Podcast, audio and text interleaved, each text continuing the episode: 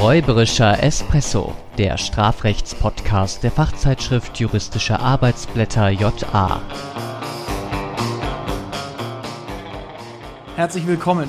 Mein Name ist Florian Nikolai Und mein Name ist Mustafa Tem Solak-Jole. und wir laden euch ein auf einen gemeinsamen räuberischen Espresso. Ja, und die heutigen Hashtags lauten Hashtag Artenschutz, Hashtag Podcat und Hashtag Spider-Woman. Podcat. Ja. Die Podcat ähm, hat uns so ein bisschen ans heutige Thema herangeschnurrt. ähm, die, die Podcat, äh, wer sie noch nicht gesehen hat, kann sie sehen auf unserer Instagram-Seite räuberischer Espresso. Sie ist eine Katze, die dem Podcast sehr nahe steht. Genau, und wir haben uns gefragt, wie ist es eigentlich, wenn wir diese Katze nötigen, sich abfotografieren zu lassen für unseren Podcast? Ja, oder noch schlimmer, wenn wir sie dazu nötigen, unseren Podcast anzuhören. Ja, wie ist das überhaupt mit Tieren im Strafrecht und wie ist das in der Strafrechtsklausur? Darüber können wir jetzt gleich äh, diskutieren, denn ähm, da ist schon der ganz große Widerspruch eigentlich drin, auch was äh, meinen Umgang mit Tieren angeht in meinem Leben.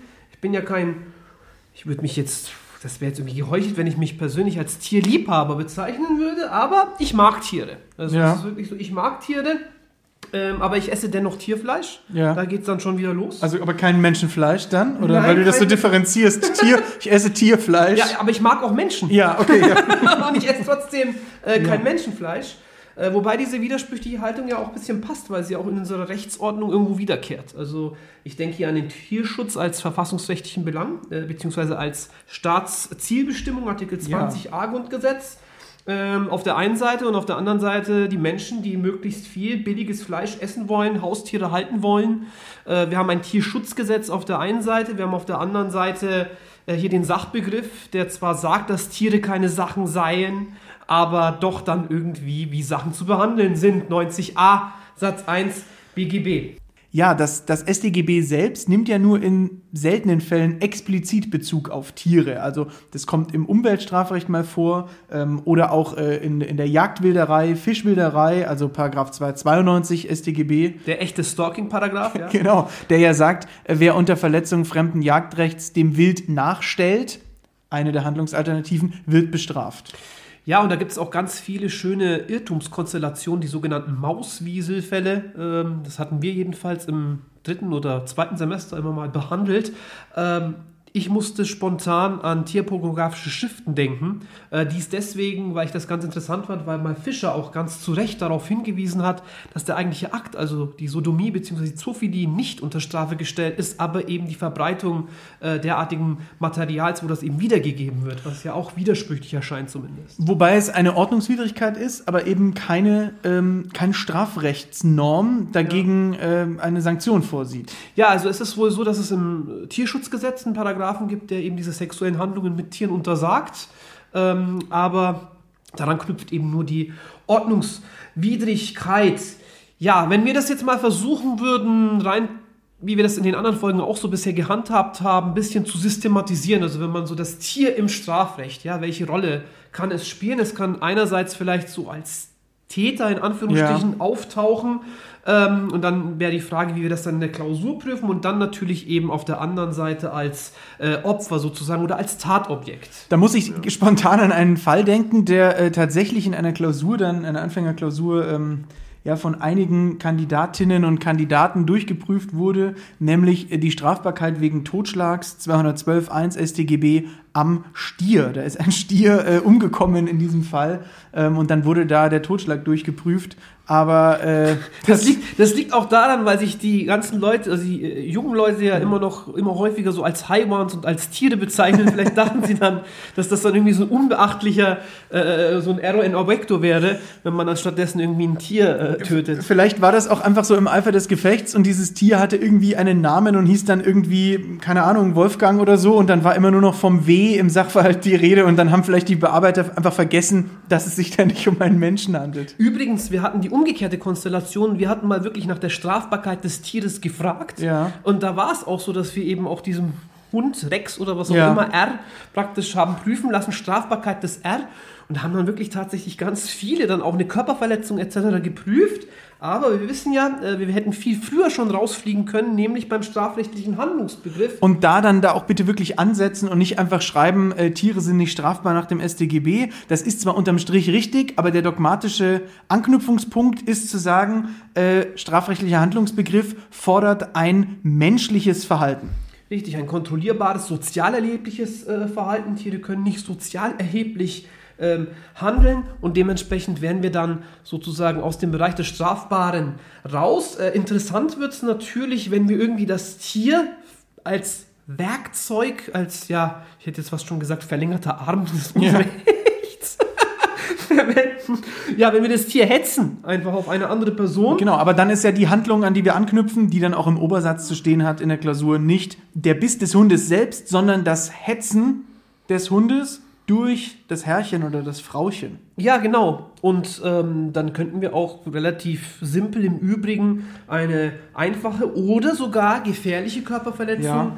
konstruieren. Denn wenn wir mal davon ausgehen, dass es sich bei Tieren, dazu kommen wir jetzt gleich vielleicht auch noch zu sprechen, Ja. ja um Sachen handelt, dann Müssen wir liegt es reden, auch ja. nicht fern, vielleicht auch so eine ja, Eigenschaft als gefährliches Werkzeug anzunehmen. Zur Definition, gefährliches Werkzeug ist ein ja, solches, äh, das nach seiner konkreten Art und Beschaffenheit und Verwendung im Einzelfall dazu geeignet ist, erheblichere Verletzungen herbeizuführen. Ja, und ein Pitbull wird wohl geeignet sein. Also ich wenn auch. wir erstmal wirklich über diese Stufe Werkzeug, also da kein Problem auch sehen im Hinblick auf den Wortsinn, werden wir das wohl auch so einstufen können. Das hat auch in den Notwehrkonstellationen eine gewisse Relevanz. Also wenn jemand das, den Hund auf mich hetzt und ich mich dann gegen diesen Hund wehre, ähm, dann ist es eben nicht lediglich äh, eine Konstellation, in der wir über einen Notstand, über einen Defensivnotstand, dazu kommen wir vielleicht auch noch zu sprechen, nach 228 BGB sprechen könnten, sondern wenn das dann sozusagen auf menschlichem Verhalten beruht, dass wir in solch einer Konstellation womöglich auch eine Notwehr, nämlich einen Angriff, ja, also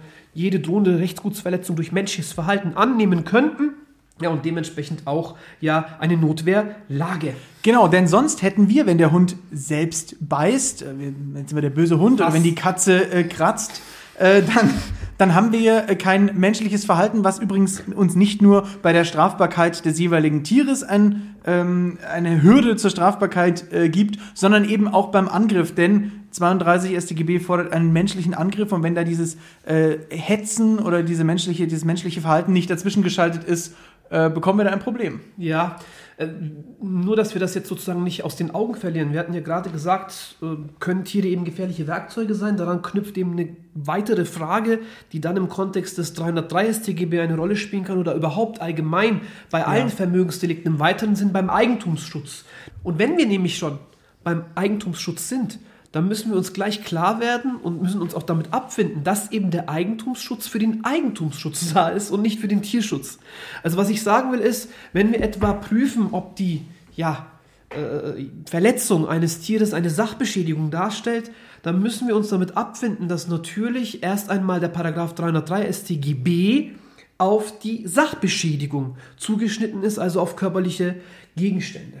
Wenn wir aber jetzt mittelbar die Tiere über einen strafrechtsautonomen Sachbegriff oder auch über die Gleichstellungsklausel, über die sogenannte, ja, über diese gefühlige Deklamation ohne wirklichen Inhalt, den 90a, ja, die Tiere mit einbeziehen, dann brauchen wir uns nicht wundern, dass das äh, in gewissem Grade zu schwierigen Ergebnissen oder auch zu kaum vertretbaren Ergebnissen führt, wenn ich etwa, ja, das Tier einfach nur misshandle, dass ich dann vielleicht die Schwierigkeit habe, hier einen Beschädigungserfolg äh, festzustellen und dass es vielleicht auch mal sein kann, ähm, dass ich als Eigentümer etwa mein eigenes Tier beschädigen oder sogar zerstören kann und es dann mangels Fremdheit der Sache nicht zu einer Strafbarkeit kommt. Dafür ist eben dann der Sachbeschädigungstatbestand nicht äh, da. Dafür ist eben das Tierschutzgesetz da. Ja, aber jetzt Moment mal, jetzt gehen wir nochmal einen Schritt zurück äh, und schauen uns jetzt nochmal das an. Also angenommen, eine Person ähm, tötet das Tier eines anderen Menschen. Ja. Dann können wir uns ja trotzdem erstmal Schritt für Schritt die Frage stellen, ist das vielleicht eine Sachbeschädigung nach 303 StGB? Zumal ja in der Anfängerklausur keine nebenstraflichen Vorschriften zu prüfen sind. Ganz genau, also es wird dann äh, darauf hinauslaufen, dass Genau. das äh, der zentrale äh, Dreh- und Angelpunkt der Lösung wird. Und äh, dann brauchen wir eine fremde Sache, die dann im Fortgang beschädigt oder zerstört wurde. Aber es geht beim Sachbegriff eigentlich schon los. Ja. Denn wir berufen uns ja immer so, mir nichts, dir nichts, im, im Strafrecht auf das Zivilrecht und sagen, ja, äh, Sachen äh, sind ja in 90 BGB definiert und Einheit der Rechtsordnung, da nehmen wir dann raus, sind körperliche Gegenstände. Genau. Ähm, das Problem ist, dass uns jetzt der 90a BGB aber sagt, Tiere sind keine Sachen. Und wenn wir jetzt, ähm, was da danach angeordnet wird, sie werden aber als solche behandelt, uns auch einfach ins Strafrecht rüberziehen, dann können wir ein Problem mit dem Analogieverbot bekommen. Denn im 303 StGB steht Sachen und äh, wir dürfen keine Analogie zu Lasten des Täters bilden im Strafrecht. Und wenn wir deswegen einfach sagen, ja, wir wenden aber auch auf Tiere diesen Sachbegriff an, könnte uns das im Strafrecht ein, zum Problem werden.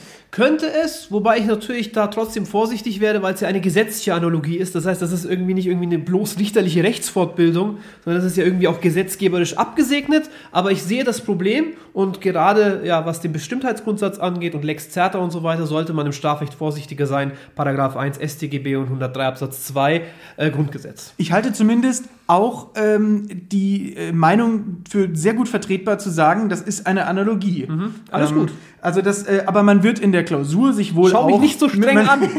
man wird sich in der Klausur auch gut ähm, damit helfen können, dass man sagt, hey, das ist Kraftgesetzes angeordnet ähm, und wir ziehen uns so wie wir den 90 rüberziehen ins Strafrecht auch den 90a rüber. Mhm. Was man auf jeden Fall machen kann, um diesem Dilemma so ein bisschen zu entkommen, man entkoppelt den strafrechtlichen Sachbegriff grundsätzlich vom Zivilrecht, bildet da einen eigenen Begriff, das ist auch gut vertretbar, den bildet man nicht in der Klausur selbst, sondern man greift dann auf diesen Begriff zurück. Man muss dann nur aufpassen, dass man nicht zwei Tatkomplexe später, wenn dann irgendwie ein Auto zerkratzt wird, dann wieder einfach auf den 90 äh, verweist, auf den 90 BGB, denn dann ähm, widerspricht man sich, was Rechtsansichten angeht, selbst und äh, das ist nicht geschickt. Ja, ich bin da sowieso ein großer Fan von der Normspaltung. Also, dass man wirklich sagt, das muss nicht immer alles einheitlich ausgelegt werden, denn wir müssen ja natürlich auch schauen, wo legen wir aus und in welchem Rechtsgebiet Ja, was ist die Zielrichtung. Was ist die Zielrichtung, ja. Äh, würde ich auch auf jeden Fall so sehen. Aber im Übrigen hätten wir dann tatsächlich kein Problem. Also wenn wir jetzt sagen, äh, wir nehmen mh, erstmal an, dass das Tier letztlich unter den Sachbegriff fällt, unter den strafrechtsautonom bestimmten Sachbegriff, das muss man übrigens auch in der Klausur nicht so breit treten, äh, wenn letztlich dasselbe dabei äh, herauskommt. Und wenn wir dann sagen, naja, die Tötung entspricht dann sozusagen der Zerstörung, das tut dann vielleicht aus dem Blickwinkel des Tierschutzes weh, dass man das überhaupt irgendwie so gleichsetzt, analog äh, wieder betrachtet. Aber da muss man das eben so äh, subsumieren. Und wenn die Katze oder der Hund dann ähm, im Eigentum eines anderen steht, dann können wir auch davon ausgehen, dass die Sache fremd ist. Und dann ist der objektive Tatbestand des 303 Absatz 1 letztlich auch erfüllt. Interessant oder hier sehen wir eben auch, wenn die Sache nicht fremd ist, also wenn ich die Sache sozusagen als Eigentümer zerstöre, dass hier dann eben auch der Eigentumsschutz aufhört. Und hier, und damit wären wir dann sozusagen auch bei dem bereits angesprochenen Tierschutzgesetz, hier würde dann eben der besondere Tierschutz greifen, etwa der Paragraph 17 Tierschutzgesetz, der die Tierquälerei unter Strafe stellt. Ich lese ihm mal vor.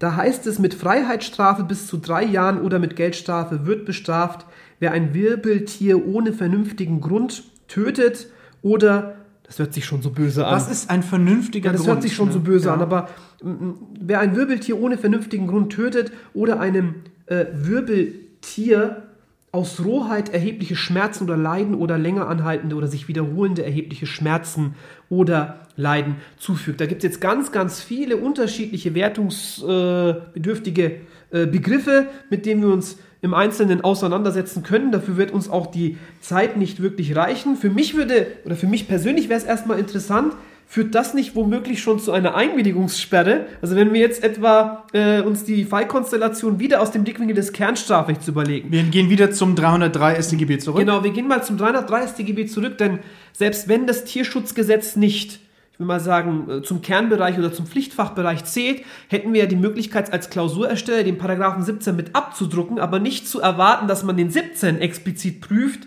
aber den irgendwie im Rahmen seiner Prüfung verwertet. Das wäre ja so eine Art Transferleistung. Ja? Könnte Das wäre dann, vorstellen. äh, da sprechen dann äh, äh, böswillige Leute gerne von der 18-Punkte-Bremse. Ja, zum Beispiel. ähm, auf jeden Fall könnten wir ja dann drüber nachdenken, wie ist das jetzt, wenn etwa der Eigentümer sein Einverständnis, hätte ich jetzt fast schon gesagt, seine Zustimmung Ja. erklärt, also seine Einwilligung dazu, dass jemand seine Katze tötet oder irgendwie äh, roh misshandelt. Aus dem Blickwinkel des 303. Dann sagt ja der 303, Achtung, Eigentumsschutz. Genau, dann hätten wir wieder den Eigentumsschutz. Also wenn jetzt der Eigentümer darin zustimmt, dass die Katze oder der Hund getötet wird und dann macht das eine dritte Person, dann würden wir aus dem Blickwinkel zwar des Täters sagen, es liegt eine fremde Sache vor und die wurde auch zerstört, aber liegt nicht womöglich eine Einwilligung vor. Und bei der Dispositionsbefugnis könnten wir jetzt zwar einerseits sagen, natürlich handelt es sich beim Eigentum um ein dispositionsfähiges Rechtsgut, aber führt nicht vielleicht dieser Paragraph 17 zu einer Einwilligungssperre? Fände ich eigentlich eine ähm, charmante Lösung, wenn gleich natürlich der Rechtsgüterschutz oder wenn dem Rechtsgüterschutz auch über ähm, den 17 Tierschutzgesetz Genüge getan wird, aber eigentlich unter diesem Gesichtspunkt auch das 20a Grundgesetz Tierschutz finde ich das eigentlich ähm, keine schlechte Sache. Könnte man, könnte man durchaus versehen, aber wie gesagt, es wäre jetzt nicht so, dass wir komplett schutzlos äh, dastehen würden. Man könnte sich überlegen, ob nicht vielleicht dadurch die gesetzgeberische Wertung des 17 unterlaufen wird, der ja verlangt, dass bestimmte Tiere ohne vernünftigen Grund getötet werden. Und diese Wertungen hätten wir ja dann im 303 wiederum nicht. Das stimmt. Also darüber kann man sicherlich äh, diskutieren.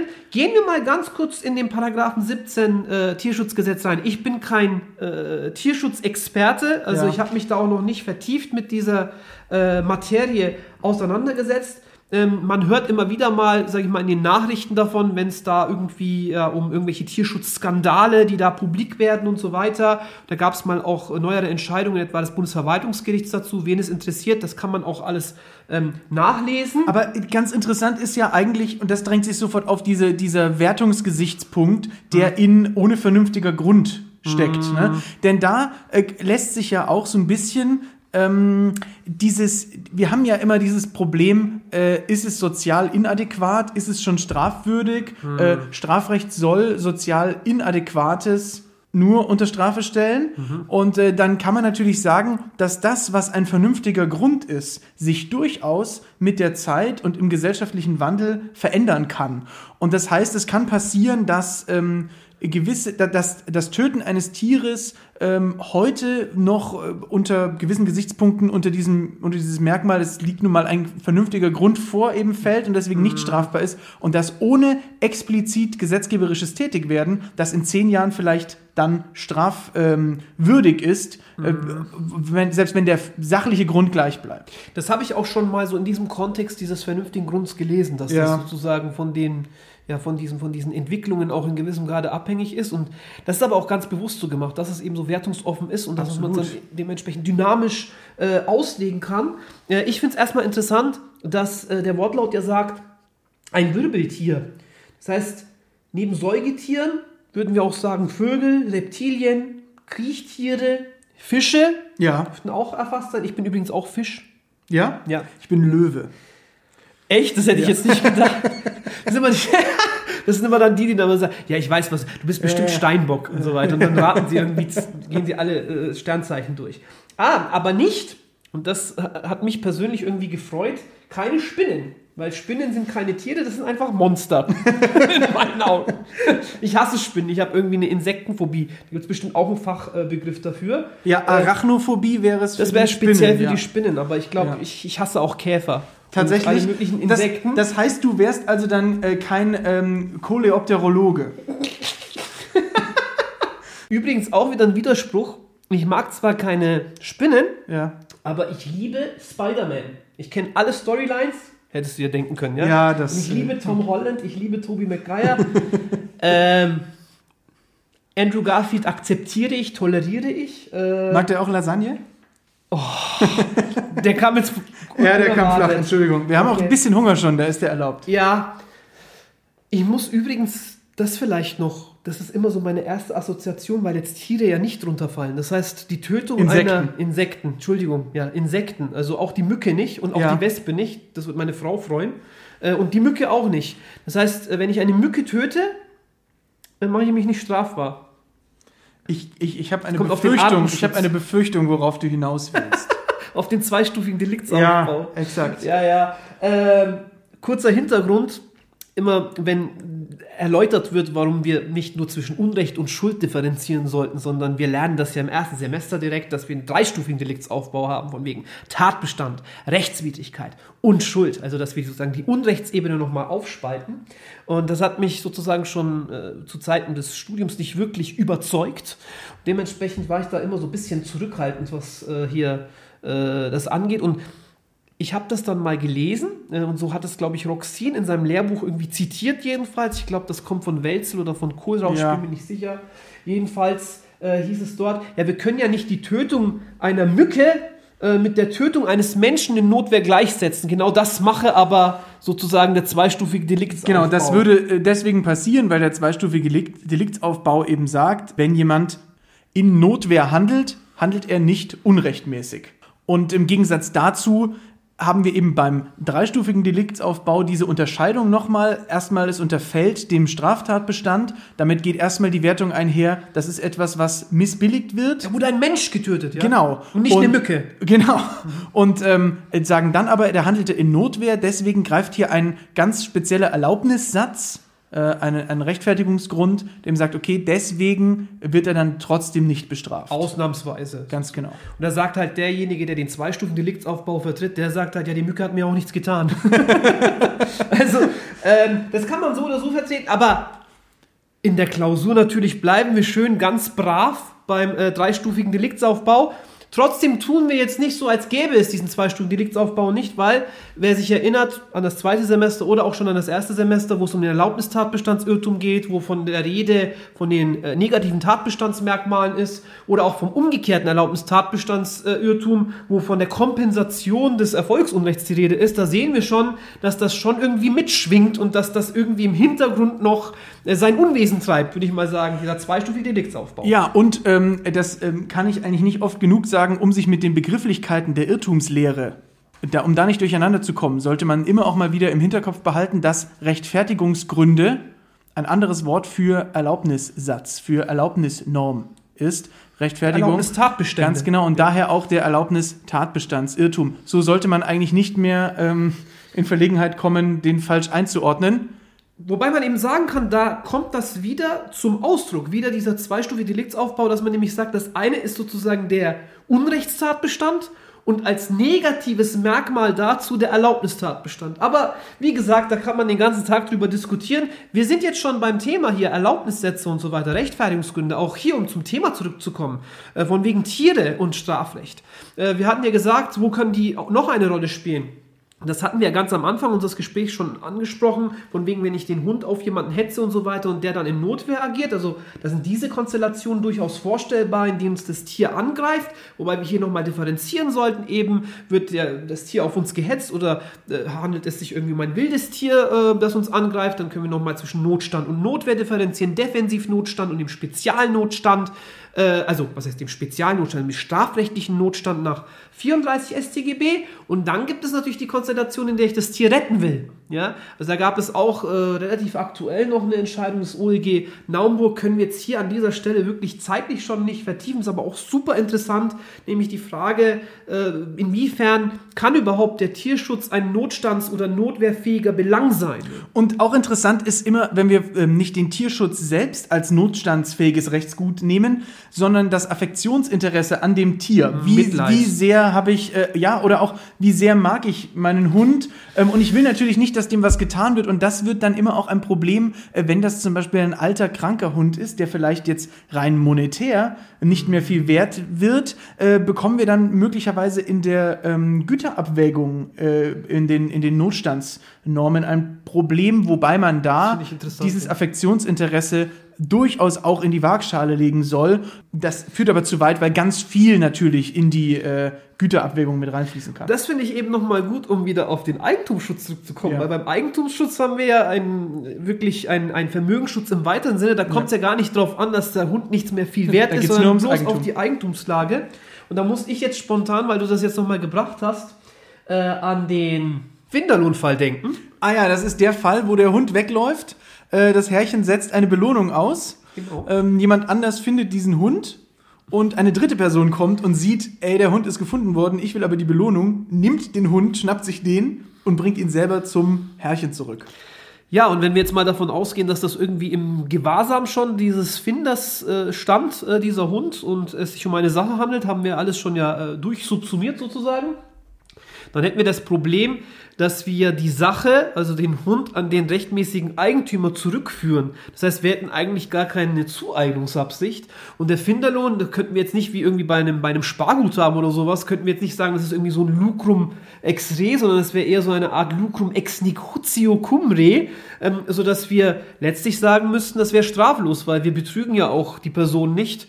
Ähm, könnte man jetzt auch noch viel machen. Also, um es nochmal äh, auf den Punkt zu bringen, wir wollen uns nicht die Sache und auch nicht den Wert aus der Sache, das Lucrum re, zueignen, sondern eben das, was als ja, ähm, Gegenstück dazu dann Ja, rauskommt. da wir sehr treue Zuhörerinnen und Zuhörer haben, wissen die ja jetzt schon inzwischen, wie das mit dem Lucrum re und mit, den, ganz, mit der Zueignungsabsicht und so weiter ist. Deswegen habe ich das jetzt nicht äh, weiter vertieft. Eine Sache noch, was Tiere angeht, was mir so spontan einfällt, ist Natur. Ja, äh, Natur, der Artenschutz. Ja, genau, Arten- und Sortenschutz. Und auch da äh, sind wir nämlich nochmal im, im, äh, Neben, im Nebenstrafrecht, denn es gibt auch im Bundesnaturschutzgesetz, Benatschk. im BNATSCH, gibt es Strafvorschriften. Und das ist ganz interessant, äh, weil das ein wahnsinniges, äh, naja, es ist ein Kuddelmuddel, ne? Man muss so hin und her. Äh, man, Kennst du dich nicht im Bundesnaturschutzrecht aus? ja, ähm, ja, nur so, nur so grob. Aber es ist jedenfalls so, Wasserrecht? dass wir, ja, Wasserrecht leider noch aus dem zweiten Staatsexamen, aber ähm, Vier Elemente, wieso haben wir das eigentlich gut. nicht? Das, Wir haben Wasserrecht, wir lernen kein Windrecht und wir lernen auch kein Erde- und ja, Feuerrecht. doch, Windrecht so ein bisschen so bei ähm, Bundesemissionsschutzgesetz. Und äh, Feuerrecht würde ich sagen. Brandstiftung. Äh, Brandstiftungsdelikte, ganz Die genau. vier Elemente des Ja. Rechts.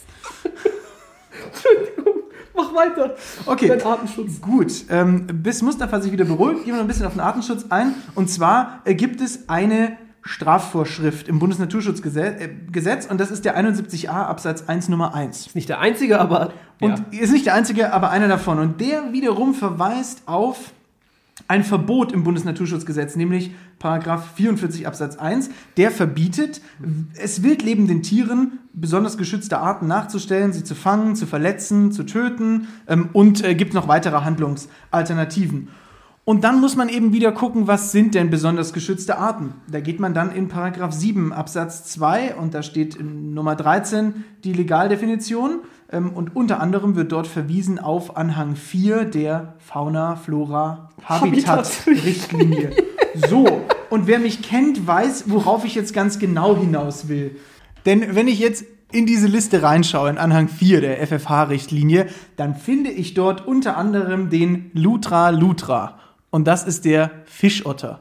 Und ich, ich habe was für Otter übrig. Ich mag Otter, aber ich weiß, nach Bundesnaturschutzgesetz wäre es strafbewehrt, wenn ich diesem Otter nachstellen würde oder fangen würde. Und natürlich weiß ich auch, es wäre keine artgerechte Haltung. Aber ähm, da stehen auch ähm, ganz interessante andere Wildtiere drin. ja, zum Beispiel mein Lieblingstier, der Delfin. Äh, wobei nur der gewöhnliche Delfin. Ja. Das heißt auf Lateinisch Delfinus delphis. Daraus schließen wir, dass Delphis gewöhnlich heißt. Das heißt, das heißt äh, der große Tümmler äh, unterfällt dem Ganzen nicht, aber dazu muss man sagen, äh, oder ist der große Tümmler ein gewöhnlicher Delfin? Ich weiß es nicht, aber man muss dazu sagen, die FFH-Richtlinie hat natürlich jetzt nicht alle besonders geschützten Arten aufgenommen, sondern die, die hier vorkommen im Anwendungsbereich dieses Gesetzes. Das erinnert mich, diese ganzen lateinischen Begriffe hier, so Eptesicus, Serotinus und so, an den Roadrunner. Kennst du das? Äh, wo die dann immer ganz am Anfang, wo Ja. die sich dann jagen und dann das Bild kurz einfriert und dann, bevor, bevor, bevor der Roadrunner Miep macht, ähm, kommt dann irgendwie so zwei lateinische Begriffe, irgendwie Vogelus, sehr schnellus oder so. Bei sowas muss ich auch immer an äh, Monty Python, ähm, das Leben des Brian denken. Aber gut, äh, ich würde sagen, ich würde sagen, Es reicht das heute. ist der Punkt, wo wir ähm, zur Kremal des heutigen Falles kommen. Allerdings.